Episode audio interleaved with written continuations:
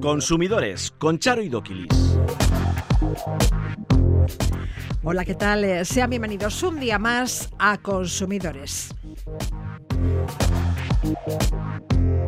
El año 2023 llega con algunas subidas que afectarán al bolsillo de la ciudadanía. Hipotecas, combustibles, telefonía e internet. Irache edita un decálogo con las 10 preguntas más habituales sobre consumo en 2022. Las facturas de gas y de luz, los contratos de telefonía, los gastos hipotecarios o la reclamación por el cártel de vehículos han sido algunas de las dudas más frecuentes. Falsificaciones. Demasiado barato para ser bueno. La falsificación supone una grave amenaza para la salud y la seguridad de los consumidores, así como para la economía europea. Nerea Zenoz publica el cuento Los dulces mágicos, una manera de acercar la comida saludable a los más pequeños. Comienza Consumidores.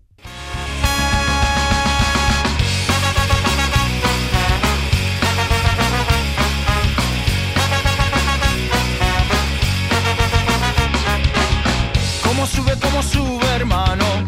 ¿Cómo sube la velocidad? ¿Cómo sube el precio del petróleo? ¿Cómo sube el recibo del gas? Ah, sube hasta el infinito. Ah, ya no hay vuelta atrás. Los precios siguen disparados en 2023, un aumento que no se ha visto compensado por la subida de salarios y rentas, salvo en el caso de los pensionistas. ¿Qué palo Izaga, asesor jurídico de la en Euskadi? ¿Qué tal los reyes? Pues bueno, bien, he tenido, he tenido suerte, se han, se han acordado de, de, de mí. De quepa. Año nuevo y nueva subida del Euribor, el tipo diario y la media mensual de la principal referencia para fijar el precio de las hipotecas variables se ha situado esta semana en el 3,3%, casi cuatro puntos más que a finales de 2021, cuando marcaba medio punto negativo. Esto supone un sobrecoste muy elevado para las familias, ¿eh? Sí, básicamente, por ejemplo, en diciembre ya hubiese supuesto eh, eh, unos 250 euros más al mes, pues súmale, pues súmale un poquitín más. Claro, por un año, si la revisión es anual, pues son, estamos hablando de más de 2.000 o 3.000 euros al, al año, por solo por la subida del, del, del Euribor. Y bueno, y además dicen los expertos que todavía va a subir un, un poquitín más. Hablan de subidas algunos hasta casi un 4%, con lo cual pues se va a poner carísimo poder pagar la, la hipoteca.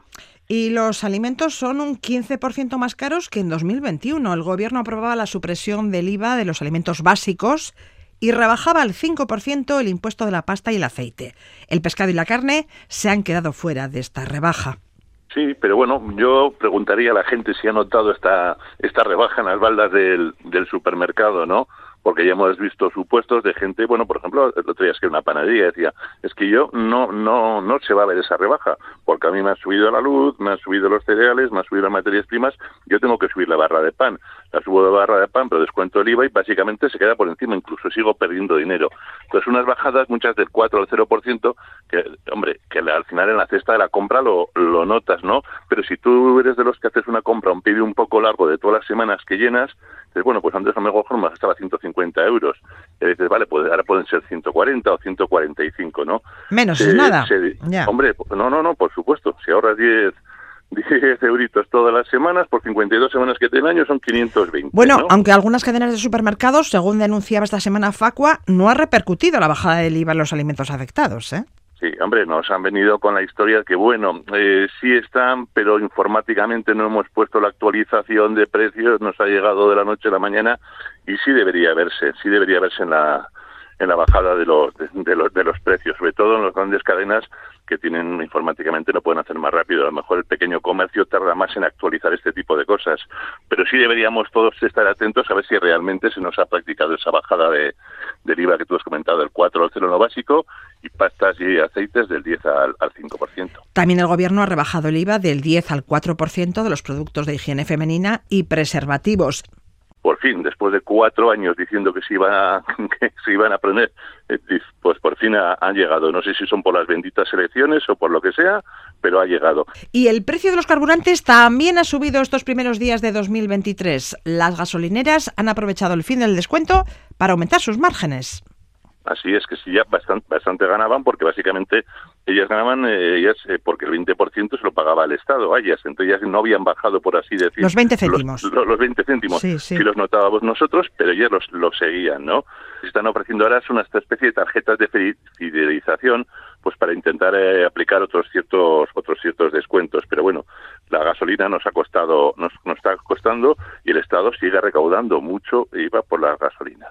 Y en 2023 suben también el teléfono e internet. Movistar ya ha anunciado que en enero iba a aplicar subidas a las tarifas que no cuenten con promociones.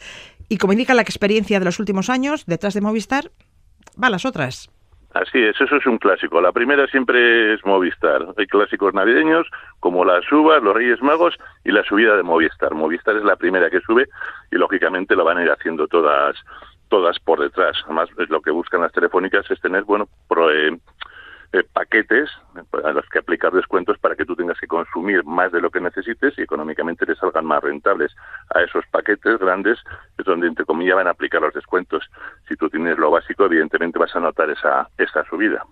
Y a ver lo que pasa con la luz y el gas. El mercado vive una gran incertidumbre. En los últimos meses se han moderado los precios, pero algunas previsiones estiman que el coste de la energía va a experimentar una subida notable en la segunda mitad del año. Pues, hombre, si básicamente en, teoría lo de la electricidad va, para todo el año, toda la, toda la subida, o sea, toda la limitación de precios. Sí es cierto que ha subido el tour, porque como es trimestral, tocaba subirlo a finales de diciembre para aplicar a enero, febrero y marzo. Sigue siendo eh, un lujo tener el tour en, en comparación con el mercado libre, pero vamos a ver cómo se comportan, si podemos eh, evitar el consumo de gas, que es lo que nos encarece la electricidad. Estaremos atentos a la evolución de los precios. Y el 1 de enero llegaba la norma que obliga a los comercios a vender a granel y reducir los plásticos. Los comercios minoristas de alimentación, cuya superficie sea igual o mayor a 400 metros cuadrados, destinarán al menos el 20% de su área de ventas a la oferta de productos presentados sin embalaje primario, bien suelto o mediante envases reutilizables. Y cualquier comercio que venda granel alimentos y bebidas deberá aceptar el uso de recipientes reutilizables, bolsas, tuppers, botellas, por parte de los consumidores. Solo podrán ser rechazados por el comerciante si están sucios o en malas condiciones. La ley marca también un objetivo para 2030 de reducción del 20% de las botellas de plástico de un solo uso respecto a los niveles de 2022.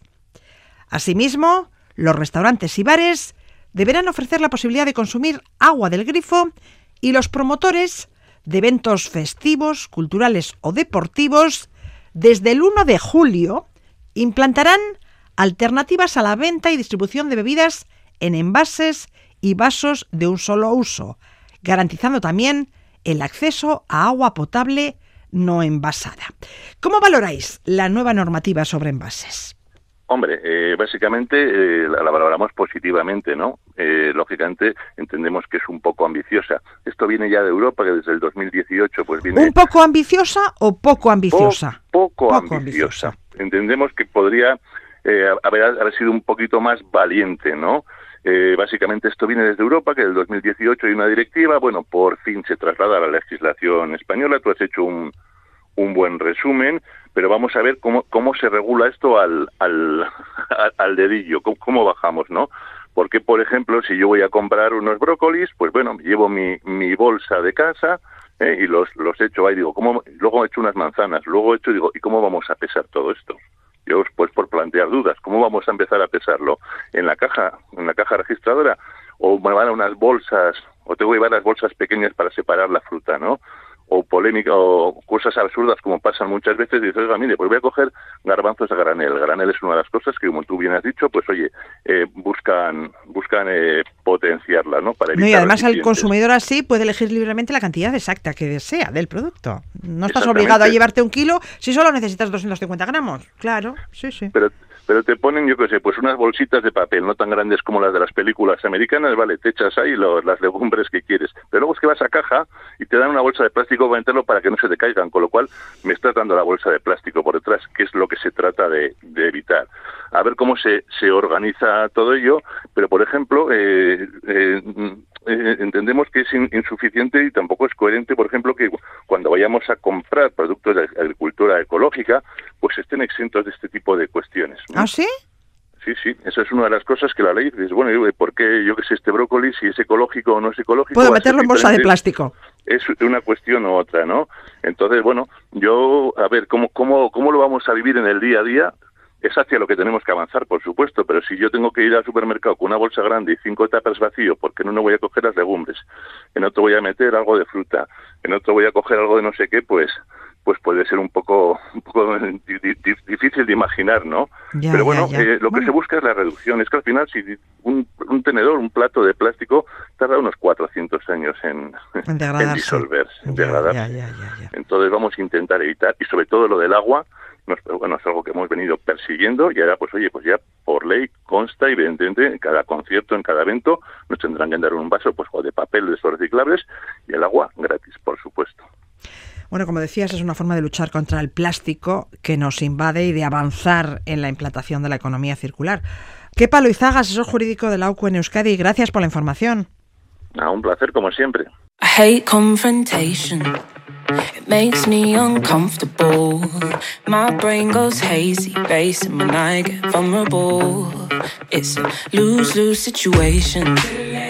Communication I wish I could just say it straight away. Oh, I hate being this way. Learned it from such a young age. My needs and wants ain't important anyway. When you say something's wrong, I just wanna make it better. Oh, but I've realized that you just wanted me.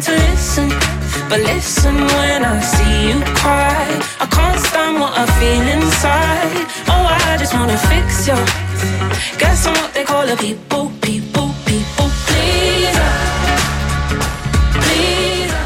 Ya estamos en 2023. La Asociación de Consumidores de Navarra, Irache, ha editado un decálogo en el que da respuesta a las 10 preguntas que con más frecuencia les formularon los ciudadanos el pasado año. La repasamos de la mano de la directora adjunta de la citada asociación. Susana Rizkun, ¿qué tal? Hola, muy buenas. Si te parece, yo adopto el papel del consumidor y te planteo mi duda y tú me la solventas. Perfecto, aquí estamos, para eso. Susana, mm, ¿me puedo cambiar la tarifa regulada de gas a la Tour aunque tenga vigente un contrato con una compañía del mercado libre? Sí, claro que puedes hacerlo. El cambio, en primer lugar, tiene que ser gratuito y no te deben poner trabas para hacerlo. Se está oyendo hablar mucho en este momento que el gas, la tarifa regulada es mucho más barata. Entonces, lógicamente, el consumidor mira su factura y dice, uy, tiene toda la razón, voy a cambiar. Bueno, pues que sepamos que en este momento la tarifa Tour que es la más barata en el gas, está como a 0,060 euros el kilovatio hora y que se revisa cada tres meses y que realmente merece la pena. ¿Por qué? Porque el mercado libre, que es la otra opción con la misma compañía, te puedes encontrar, tal como estamos viendo, a 0,20 o a 0,18 euros el kilovatio hora es mucho dinero y mucha diferencia de dinero, con lo que tengamos claro que podemos hacerlo. Eso sí, habrá que ver si tenemos un contrato con el mercado libre con permanencia o no. ¿Por qué? Porque el primer año podemos tener una permanencia, pero eso sí, la penalización, si nos cambiamos, es como máximo el 5% del precio estipulado en el contrato por la energía estimada pendiente de suministro. En general, merece la pena mucho más cambiar la tarifa regulada porque vamos a ahorrar bastante. Y de la tarifa del gas a la de la luz, que en los últimos meses se ha abaratado afortunadamente. En el mercado regulado, ¿por qué cada mes pago una cifra diferente si mi consumo es más o menos el mismo? Pues porque fluctúa mucho. La tarifa regulada es la que fluctúa. Entonces, como va por horas, habrá horas en las que esté más alta el precio y habrá horas en las que esté más baja. Entonces, en la media te puedes encontrar que un mes el precio, lo que es el consumo, es mucho más elevado con respecto a otro mes. ¿Qué opción nos queda? Pues aquí al revés ir al mercado libre. ¿Qué significa? Negociar con una compañía, con la tuya o con otras, una bajada de precio y existe esa posibilidad. ¿Cómo? Vamos a ver, es hablar con tu compañía y ver qué te ofrecen. Y si no estás de acuerdo, cambiar de compañía, que normalmente lo que te hacen es ofrecer un precio bastante más barato porque lo que buscan es nuevo cliente.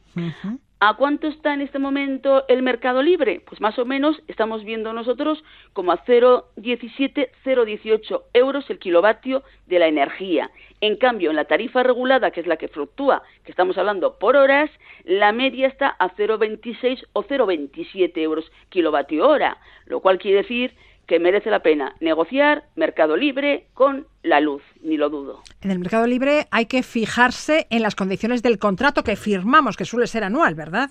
Así es. Eh, también si nos meten algún servicio añadido o no.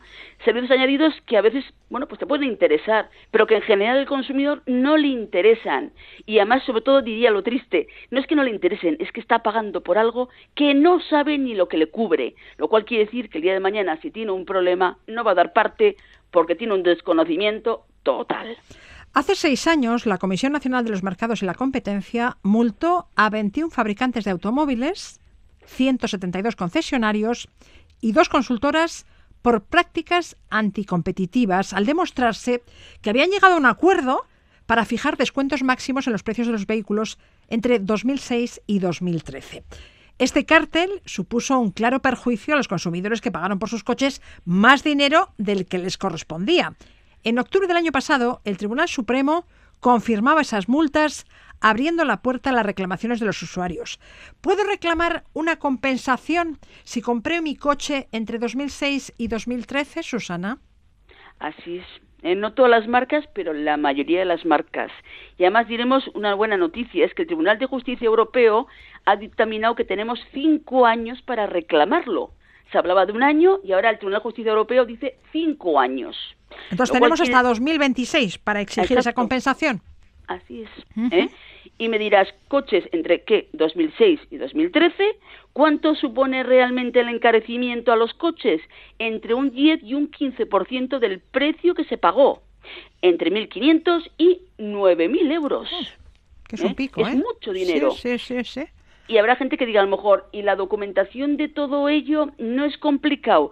Así como a veces nos encontramos diciendo, es que la factura no puedo tenerla que pueda justificar la compra, pues porque han pasado un montón de años, pero sí que a través de Hacienda puedes solicitar el justificante que demuestra la fecha que compraste el vehículo y el importe, y con eso nos basta como justificación para demostrar que ese vehículo lo compraste en tal fecha, en tal casa y por el importe de tanto.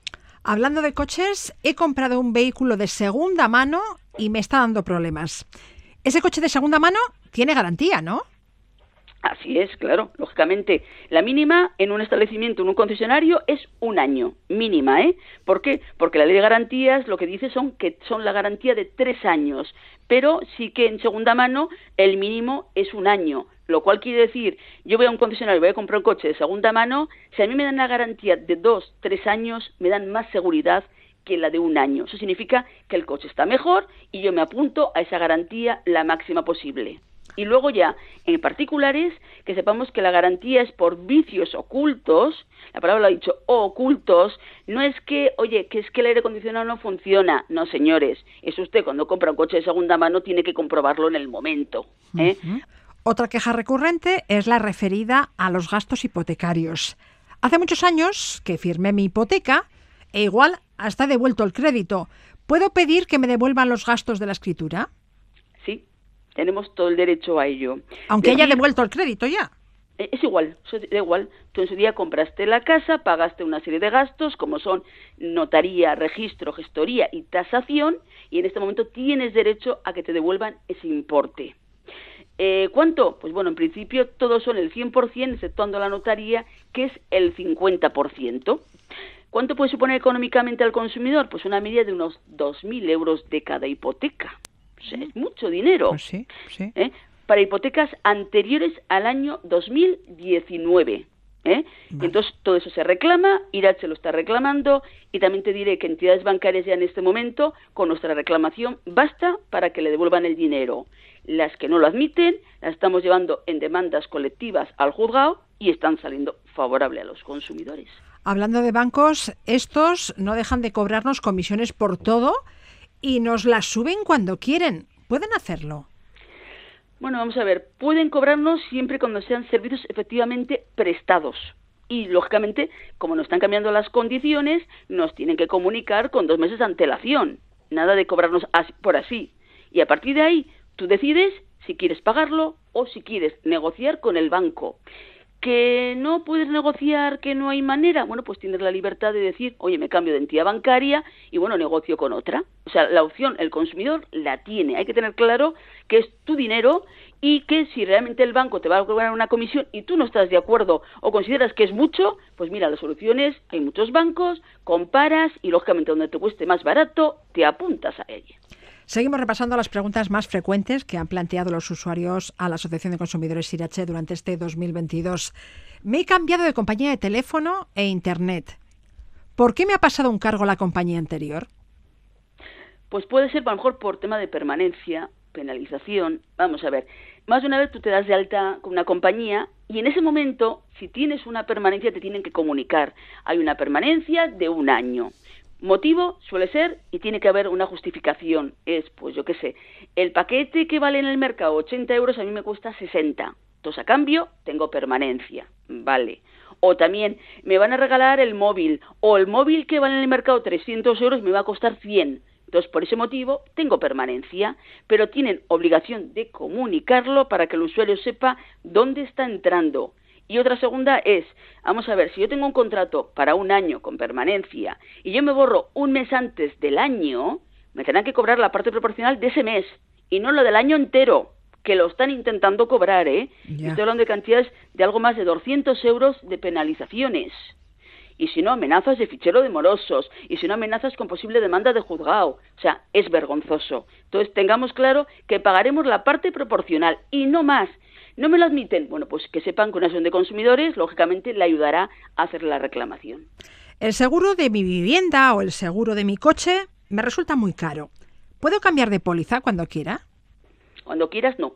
Son pólizas anuales, los seguros. Entonces, hay que avisar con un mes de antelación a la fecha de vencimiento de nuestra póliza de la posible baja. Y pongo un ejemplo mi póliza es de enero a enero, ¿vale? Pues con un mes antes, quiere decir en noviembre, yo debería notificar fehaciente mediante un burofax o bien una carta que la entrego en la compañía de seguros y me dan una copia sellada comunicando que para enero me doy de baja y punto. Y entonces a partir de ahí ya negocias con la nueva compañía y te olvidas del tema. Lo que no puedes hacer es cuatro días o cinco días antes de que finalice el año decir me quiero cambiar, me apunto a la nueva compañía y la anterior no le pago. Pues si no le pagas, que sepas que te puede llevar a los tribunales y te va a ganar. En vacaciones estuvimos cuatro horas esperando en el aeropuerto porque el vuelo se retrasó. ¿Qué compensación puedo pedir? Vamos a ver, si son vuelos de la Unión Europea, tengamos claro que tenemos derecho. Retraso superior a tres horas es lo mismo que una cancelación, lo cual quiere decir que tenemos derecho a una compensación económica entre 250 y 600 euros por pasajero en función de la distancia del vuelo a la vez también el rato como estamos esperando allá, una comida, una bebida, si todavía se alarga mucho más, un hotel, o sea que nada de que nos dejen ahí en tierra esperando como tontos, no, no, exijo ese alimento, esa bebida, relleno una hoja de reclamaciones de protesta y luego solicitaré también la compensación económica que me corresponde. Una última pregunta, Susana. He comprado una lavadora en una página de internet, aún no ha llegado a casa, y la verdad es que me arrepiento de haberla comprado. ¿Puedo devolverla? Por poder puedes, pero la verdad es que qué ganas de complicarnos la vida tenemos un poquito, como se suele decir. yo sí quiero una lavadora, normalmente yo no me la compraría por internet, yo me la compraría en un comercio enfrente, la compruebo, me gusta, para adelante, me enseñan cómo funciona, me enseñan la garantía que tiene y cuándo me la van a traer a casa y qué gasto me va a suponer el, el traerla a casa, la colocación, etcétera. Pero bueno, si la compramos por internet, ¿qué pasa? No solo la lavadora, sino muchas cosas, que sepamos que cuando son de la Unión Europea, en las compras por internet, tenemos 14 días para desistir de la compra del momento que nos llega a casa. Lo cual quiere decir, ahí me llega la lavadora a casa me lo pienso y digo, no me interesa, bueno, pues lo comunico en esos 14 días diciendo que vengan a recogerla y tienes derecho a que realmente no te cobren por la lavadora. Otra cosa es que te cobren por el gasto de envío, etcétera, que lo tiene que pactar también en el propio contrato por internet cuando clicas y cuando realizas esa compra. Entonces te pueden cobrar por la devolución del producto. Así es, ese gasto de envío de devolución. Vale, vale, vale, vale. Bueno, pues estas son las dudas más habituales de vuestros socios en 2022. Me temo que en 2023 los problemas de consumo no van a cesar y ahí seguiréis las asociaciones al pie del cañón para atajarlos y defender a los usuarios. Susana Arizjun, co-directora de Irache, mil gracias. De nada, hasta luego. Consumidores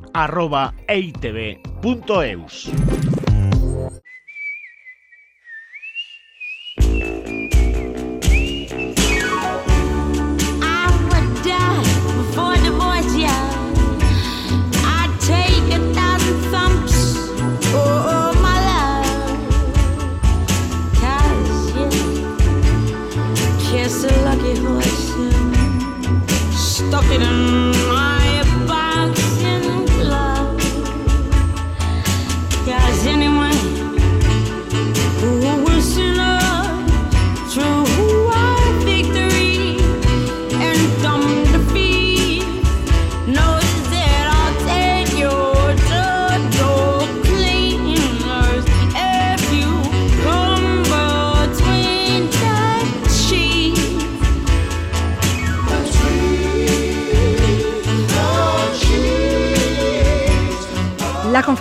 de Consumidores y Usuarios CECU y la Asociación para la Defensa de la Marca Andema consideran alarmante el incremento de la oferta de falsificaciones por Internet estos días y recomiendan a los consumidores que estemos alerta.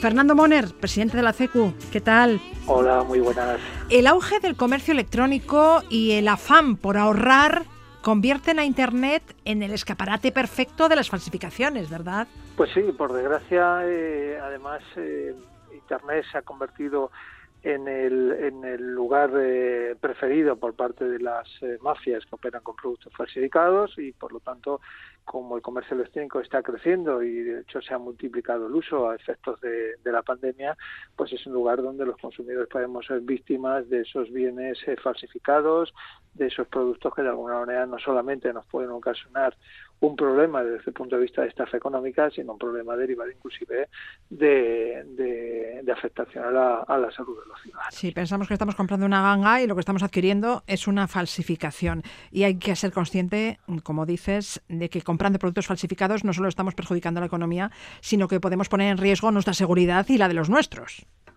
Claro, al final de lo que se trata es eh, no solamente pensar en el factor precio, que es importantísimo, sino pensar en la repercusión que tienen nuestros, nuestros actos de compra. Cuando realmente estamos comprando un producto legal, lo que estamos haciendo es invirtiendo en un producto que está respetando las normativas vigentes desde el punto de vista laboral en cuanto a los trabajadores, desde el punto de vista medioambiental en cuanto obviamente a las leyes que cuidan nuestro entorno, desde el punto de vista de seguridad, porque obviamente ese producto ha pasado los trámites pertinentes para que sea un producto que responda a nuestras expectativas y que desde luego eh, sea seguro. Y por contra cuando estamos comprando un producto falsificado lo que estamos haciendo es alimentando a las mafias, esas mafias que luego obviamente operan con el narcotráfico, con la trata de, de, personas, con el abuso desde el punto de vista de laboral, con la falta de respeto eh, al medio ambiente y el cumplimiento de todas las normas. Por lo tanto, yo creo que es tan sencillo como que decir, ¿quiero invertir realmente en todo eso o quiero invertir en seguridad, en medio ambiente, en obviamente respetar los derechos? Yo creo que al final se trata de una decisión que para mí y para la mayoría de ciudadanos debe ser muy sencilla y es la única manera de intentar acabar con esta lacra que es las falsificaciones de los productos. ¿Qué productos falsificados son los que con más frecuencia se venden estos días en Internet? Bueno, yo creo que hay hay, hay de todo, eh, pero es verdad que ahora mismo estamos hablando de productos, por ejemplo, de, de perfumería y droguería, estamos hablando de productos electrónicos, estamos hablando de productos inclusive para niños, eh, de los eh, de los que habitualmente en esta época pues eh, forman parte de, de nuestra eh, elección. Juguetes. Estamos hablando, claro, de juguetes, estamos hablando de, de, de joyería y, por ejemplo, pues me dirán, bueno, y una joyería, una joya, ¿qué daño nos puede provocar? Bueno, pues simplemente hay que saber que los productos de joyería y bisutería, algunos de los detectados que están falsificados, pues llevan eh, elementos que pueden ser cancerígenos como el cadmio, en unas proporciones que a lo mejor superan cientos, cientos o mil veces el máximo establecido por la normativa, porque al final es una joya que nos ponemos en el cuerpo y debido a ese contacto con la piel, pues puede llegar a generarnos algún tipo de, de problema. Y el tema de la perfumería y la droguería, bueno, estamos hablando de que un perfume o una crema nos la ponemos sobre el cuerpo. Yo recuerdo una vez eh, que hablando en una reunión con los cuerpos de Fuerza de Seguridad de Estado nos enseñaron las fotos de un, eh, un lugar donde se hacían algunas de estas cremas. Bueno, no te puedes imaginar desde el punto de vista eh, de salubridad las pocas medidas higiénicas que daba vergüenza hasta, eh, hasta verlo. Pues todo eso luego lo ponemos sobre nuestro cuerpo. Por lo tanto, yo creo que estamos hablando de productos de uso cotidiano y por lo tanto, pues el riesgo es diario y cotidiano también. Bueno, ¿cómo podemos evitar que nos den gato por libre? ¿Qué detalles nos pueden alertar de que lo que tenemos delante es una falsificación? Bueno, yo creo que lo que tenemos que hacer es eh, tomar decisiones que minimicen riesgo, porque el riesgo cero obviamente sabemos que no existe. En cuanto al envoltorio exterior, el celofán que se utiliza en los envoltorios originales tiene cuerpo, sus pliegues son perfectamente exactos y queda prácticamente superpuesto al embalaje eh, interior, por ejemplo, en el caso de perfumes, etcétera. En cambio, en las falsificaciones suele ser todo muy fino, eh, mal doblado, vamos a encontrar inclusive a lo mejor alguna diferencia en cuanto a los colores o, la calidad de, la propia eh, eh, letra utilizada. Los estuches, la diferencia de textura de un cartón a otro también se, suele notar. Y, por ejemplo, en el caso de, de, las colonias, yo recuerdo eh, un usuario que dice, yo enseguida lo detesto. Y, ¿por qué dice? Porque una me dura 10 minutos el olor y otra me dura todo el día. Y esa es la diferencia por la cantidad de elementos que, que, puede llevar. Y sobre todo al final el precio es un indicador y el lugar de compra es otro indicador. Si el precio está muy, muy por debajo del precio de mercado y el, lugar, y el lugar donde lo compro es un lugar desconocido porque es una página web que no es obviamente de un establecimiento conocido, pues eso son pistas que de alguna manera me van a, dirigir hacia un producto eh, falsificado. De todos modos, las plataformas de comercio online tendrían que velar por la autenticidad de los productos que se ofertan en sus páginas y perseguir las falsificaciones y parece eh, que todo vale. Sí, la verdad es que estamos consiguiendo que algunas de estas plataformas, eh, ya una vez leída la cartilla, hayan hecho esa auditoría interna y estén tomando algunas medidas, medidas que tienen que incrementarse a lo largo de los eh, próximos meses y sobre todo, como tú bien decías al principio, en estas fechas tan concretas. Entonces sí que estamos consiguiendo que algunas de estas plataformas lo hagan, pero claro, eh, hay otras plataformas que no son tan eh, internacionales, que están ubicadas en países del sudeste asiático, donde es más complejo que obviamente cumplan esto, porque al final un porcentaje muy alto de sus productos pues eh, son el reflejo de, eso, de ese producto falsificado que ya representa entre el 3 al 4% del comercio mundial. Pues hasta que las instituciones tomen cartas en el asunto, nosotros deberemos extremar las precauciones. No queda otra. Fernando Moner, presidente de la Confederación de Consumidores y Usuarios CECU, gracias por la información. Gracias a vosotros por la difusión.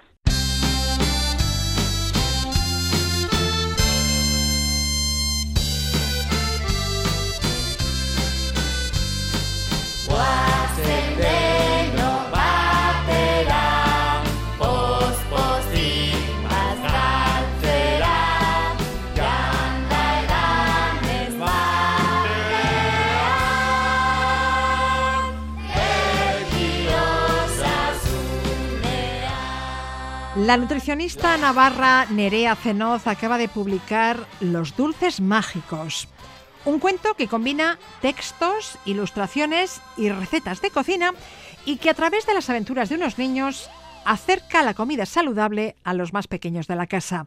Nerea, ¿qué tal? Hola Charo, muy bien. Aunque habías escrito artículos divulgativos para revistas y periódicos, no te habías planteado hasta ahora adentrarte en el género del cuento infantil. ¿Por qué este cuento? ¿Qué pretendes con él? Pues este cuento surgió, bueno, al tener yo nenes pequeños y contar muchos cuentos a la noche, pues surgió de repente, pues el buscar una solución a un planteamiento que era crear pues unas recetas saludables a los dulces que no lo son. Recetas de dulces, de postres saludables. Eso es. ¿Qué recetas ofrecéis? Pues mira, eh, son cuatro recetitas, unas galletas de avena, unas gominolas, una tarta de cumpleaños y ahora para esta época lo que es un turrón.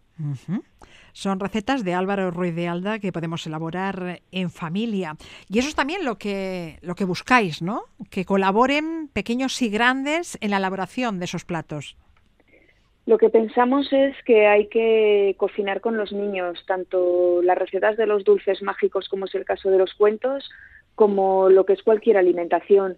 Los niños, si son, bueno, si cocinamos con ellos, acabarán comiendo muchísimo mejor de adultos porque estarán acostumbrados, pues desde a cocinar, probar sabores diferentes, probar distintas texturas, y entonces el día de mañana, como ya sabrán cocinar, será muchísimo más fácil que ellos no cojan tanto producto procesado, que es de lo que está llenos los supermercados, y además habrán ampliado muchísimo su paladar y bueno, pues eh, seguramente comerán mucho mejor y muy bien de adultos.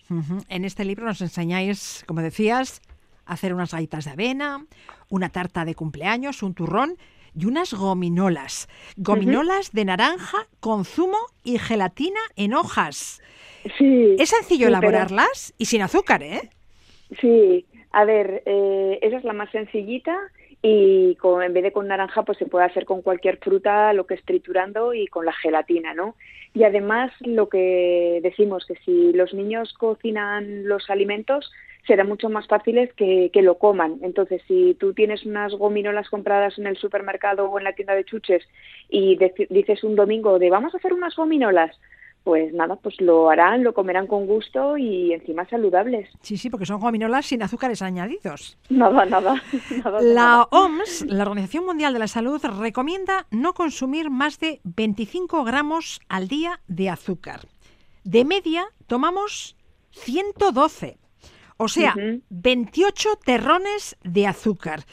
¿De dónde sale tanta cantidad de azúcar si yo no le agrego azúcar a nada? Mm, Se Claro, preguntarán. de todo. Claro, de, todo. de la Es impresionante cantidad de azúcar oculta de los alimentos que a simple vista no Pero tienen en azúcar, todo. ¿verdad? Empezamos con el pan, seguimos por los yogures, el tomate natural, triturado, cualquiera. O sea, hay que mm, volverse loco leyendo etiquetas para descubrir el tomate que no tiene azúcares añadidos.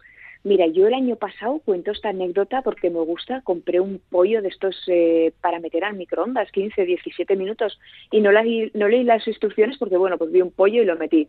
Y luego lo comí y dije, ostras, qué cosa más rica, me encantó.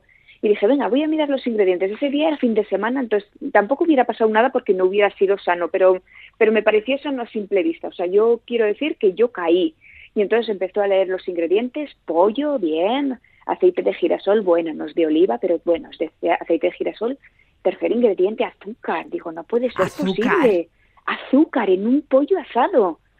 Pues sí, azúcar. Así que estaba rico. Y me la, claro. me la colé a mí misma. El azúcar se ha convertido en el enemigo número uno de las dietas occidentales. ¿Por qué, Nerea? ¿Qué riesgos conlleva la ingesta de alimentos procesados ricos en azúcares añadidos? Pues contribuye al desarrollo de enfermedades. Hablamos de resistencias a la insulina, obesidad, diabetes, hipertensión, enfermedades coronarias e incluso diferentes tipos de cáncer. Claro, el problema del azúcar y de estas cosas es que eh, lo que vamos a padecer lo vamos a padecer en un futuro. Es decir, a mí me encanta, me encanta, no me malinterpretéis, pero si un niño tiene una alergia, los padres tienen una educación nutricional brutal si es alérgico al cacahuete, a la almendra, al gluten, Sí. porque ese niño no come nunca.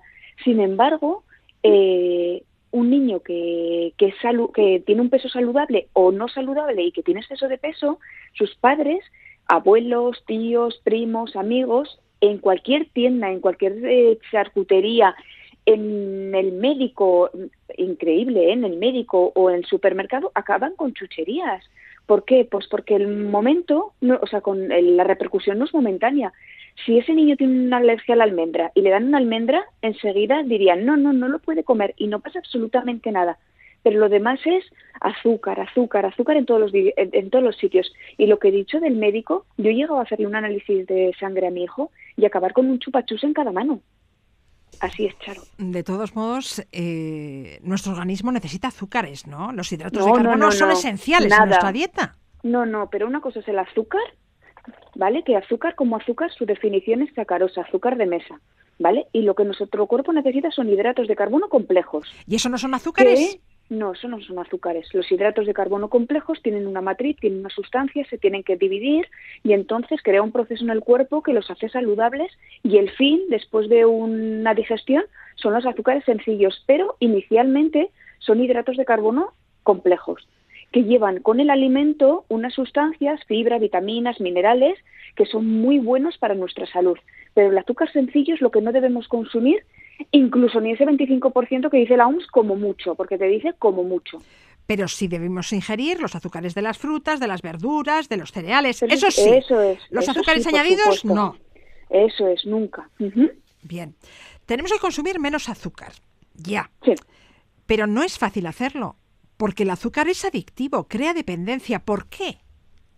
Bueno, pues porque cuando se consumimos alimentos ricos en azúcares, se crea una mayor secreción, por ejemplo, de la dopamina, que la dopamina es un neurotransmisor que produce una sensación de placer, tranquilidad y euforia. Entonces, bueno, pues estos casos, estas cosas hacen que queramos y queramos más azúcar. De hecho, hay estudios, Charo, que dicen que el poder de adicción del azúcar es más alto que el de la cocaína. ¿Y cómo nos desenganchamos del azúcar? Pues yo creo que dos opciones, ¿no? O disminuir poco a poco o de golpe y porrazo ahí, ¡pum! No, igual mejor poco a poco, ¿eh? Bueno, cada uno, no es como lo del tabaco. Hay gente que yo soy exfumadora y yo dejé de fumar poco a poco y hay gente que lo deja de golpe. Sí, bueno, de un día para otro. Ya, ya. Eso. Bien. mm, Bueno, cada persona, ¿no? ¿Los edulcorantes artificiales son una buena alternativa al azúcar? ¿Se pueden consumir sin restricciones? La buena alternativa, vamos a decir, que son los dulces naturales, ¿vale? Frutas dulces, frutas deshidratadas, cremas de frutos secos. Mira, súper sencilla una receta. Pones un kilo de anacardos en una olla a presión, en un dedito de agua, un poquito de sal, cinco minutos y te sale la crema más dulce que has probado en tu vida. Riquísima. Y los edulcorantes, vamos a decir, pues ya que lo que preguntas, son seguros porque nos lo han dicho, ¿me entiendes lo que te quiero decir? Y es así, pero dentro de unos, dentro de unos límites. Por ejemplo, creo que recordar que la sacarina era hasta 5 miligramos por peso de persona y día, pero tenemos que irnos a dulzores naturales. Sí, como el que nos proponías, el de los anacardos. Eso, riquísimo, probarlo. Ya, ya, hemos tomado buena nota. Volviendo al cuento, ¿habrá nuevas entregas con otros alimentos como protagonistas? Pues la verdad es que me lo han propuesto y no te sabría decir. Sobre todo me gustaría dos y uno sería de verduras y otro de cereales integrales. Porque la verdad es que aquí la gente está un poquito limitada porque solamente come pasta y arroz blanco y hay un montón de cereales riquísimos, mijo, quinoa, trigo sarraceno, bulgur, couscous, que estaría muy bien que la gente lo conocería porque además eh, para los niños son sabores neutros, por eso les gusta a todos tanto la pasta y el arroz, son sabores neutros y entonces eh, ampliarían lo que es, eh, bueno, con la alimentación saludable de una forma muy fácil. Bueno, mientras llegan esas nuevas entregas, disfrutaremos de los dulces mágicos. Un cuento de la nutricionista Nerea Zenoz, con ilustraciones de Miriam Escobosa y recetas de Álvaro Ruiz de Alda. Nerea Zenoz, gracias por atendernos y feliz 2023. A vosotros un placer, Charo.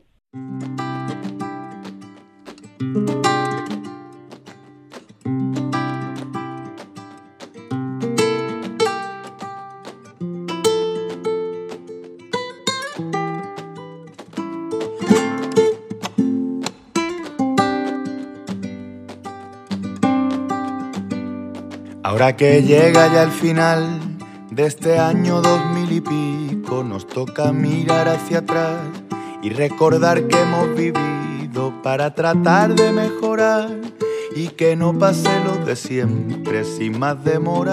Aquí van mis propósitos del año que viene.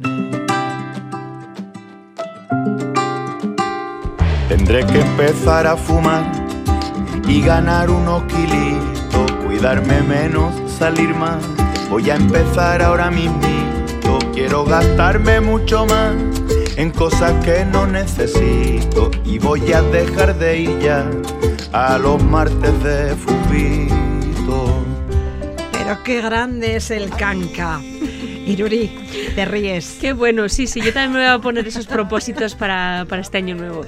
Yo tengo otros. Empezar a ahorrar para el viaje de mis sueños, hacer más deporte, comer mejor, leer más libros, quedar más a menudo con mis amigos, decir más veces te quiero, usar menos el móvil, decir más a menudo no, dejar de tomarme las cosas de manera personal, gastar menos dinero en cosas que no necesito, pedirle a mamá sus recetas, apreciar más lo que tengo, sonreír más y quejarme menos, llamar más por teléfono a la Ita y a la Ma, ser un poco más optimista, dejar de fumar. Existen cientos de aplicaciones que son de gran ayuda para conseguir darle seguimiento a algunos de los propósitos de Año Nuevo más comunes, ¿verdad? Sí, porque no es fácil, ¿no? Muchos de estos propósitos de esa lista que, que, has, que has puesto, que seguramente nuestros oyentes se sentirían identificados, ¿no? Con, con muchos de esos propósitos, bueno, pues no es fácil eh, llevarlos a cabo, ¿no? Se suelen llevar a cabo un mes, dos meses, los datos además dicen que estos propósitos, pues para marzo normalmente ya quedan muy poquitos de ellos, eh, pero sí que la tecnología y aplicaciones móviles que nos pueden ayudar, ¿no? Esa, esa motivación extra, ese seguimiento que podemos necesitar para, bueno, cumplir al menos alguno de ellos, ¿no? Primer propósito, mejorar nuestra dieta. Ahí incluimos lo que comemos y el ejercicio que hacemos. Sí, sí, las dos cosas al final forman parte de, de, bueno, de un estado de forma, de un estado de salud y tenemos un par de, de aplicaciones que nos pueden ayudar a esto. Una de ellas que, que, siempre recomiendo es Equilu, Equilu con K. Equilu con K. Es una uh -huh. aplicación gratuita, tiene opciones de pago, pero que para probarla por lo menos no, no, es, no es necesario. Y es una aplicación en la que indicamos nuestras preferencias alimentarias, o si tenemos alergias, si tenemos, mira, pues prefiero comer menos carne, menos tal, lo que sea, ¿no? En base a eso, eh, nos prepara 2.000 recetas Uh. eh, saludables. Detrás de esta aplicación hay nutricionistas, personal sanitario especializado en, en alimentación y nutrición. Y incluso eh, nos permite buscando los ingredientes que ya tenemos en ese momento en la nevera o en la despensa, nos eh, preparará o nos eh, o suge Propone, sugerirá, eso sí, es, sí. algunas recetas que podemos hacer con, con esos ingredientes que tenemos. Ah. Así no hay excusas, ¿no? Mira, con esto que tienes en casa puedes hacer, eh, bueno, pues esta Este receta plato saludable. que Ujú. además encaja con tus preferencias alimentarias, ¿no? Equilu, una aplicación que nos ayuda a comer mejor. Eso es. ¿Y hay alguna aplicación que nos ayuda a hacer un poco de ejercicio todos los días? Sí, es eh, además, bueno, pues eh, si no tenemos ese hábito suele dar un poco de, de pereza.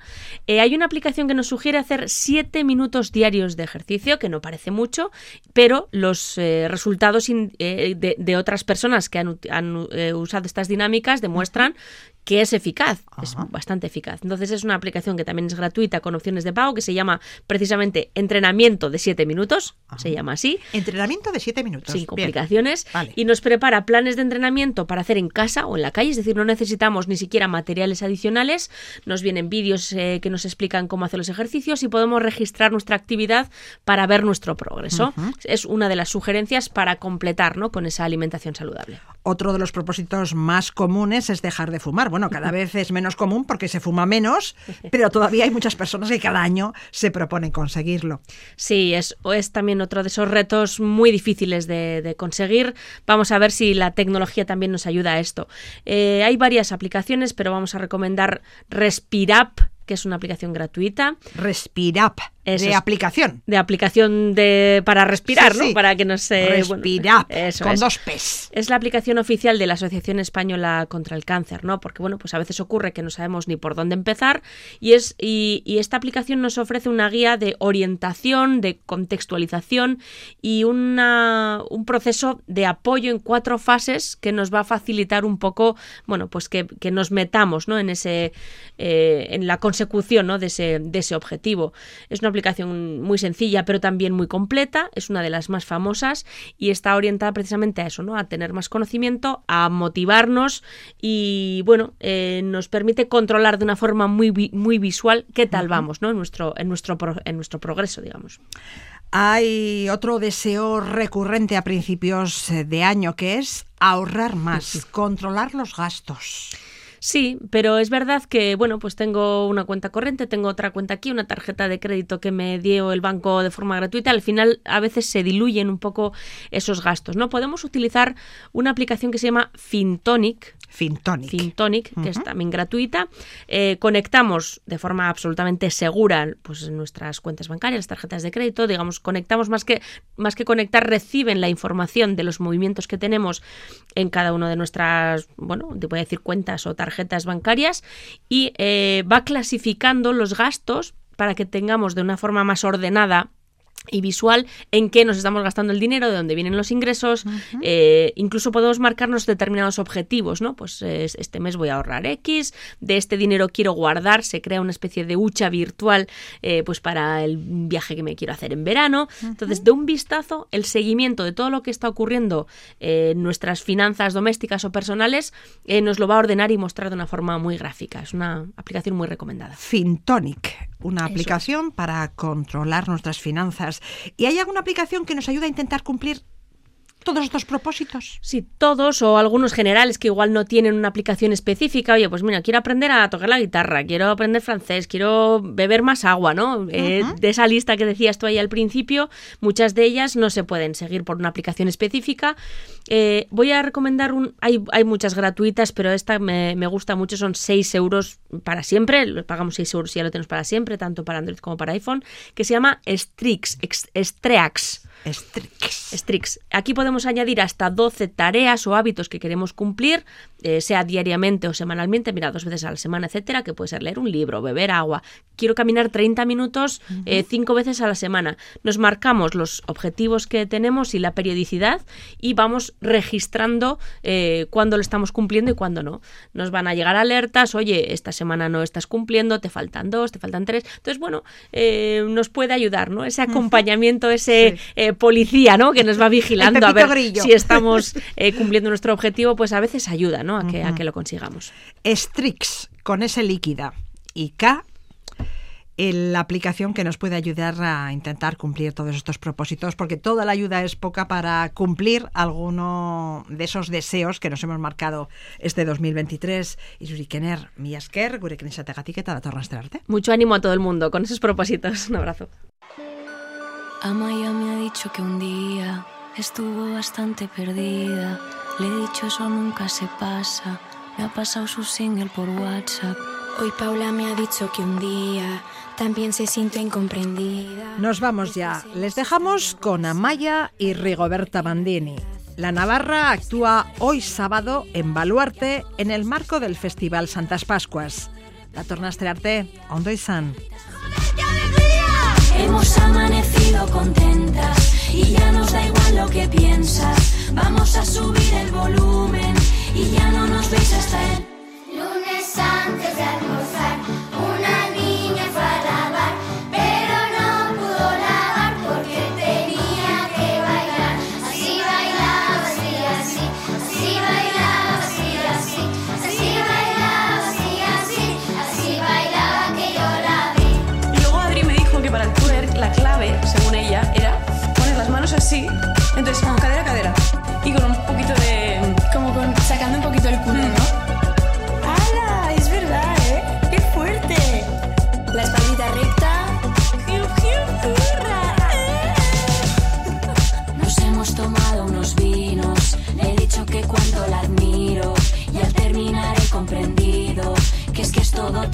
Tan relativo. Hemos amanecido contentas y ya nos da igual lo que piensas. Vamos a subir el volumen y ya no nos veis hasta el martes antes de almorzar.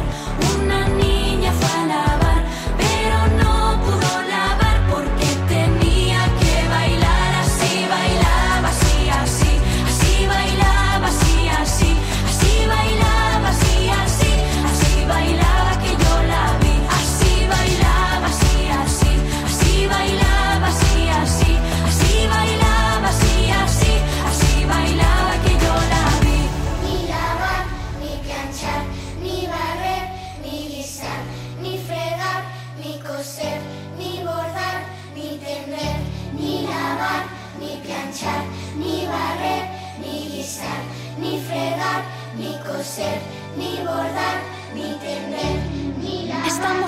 explorando el mundo, volando desde una avioneta. Las cosas se ven tan pequeñas. Si te hablo del ya ni te acuerdas. A veces observo mi vida y aún no sé si es drama o comedia.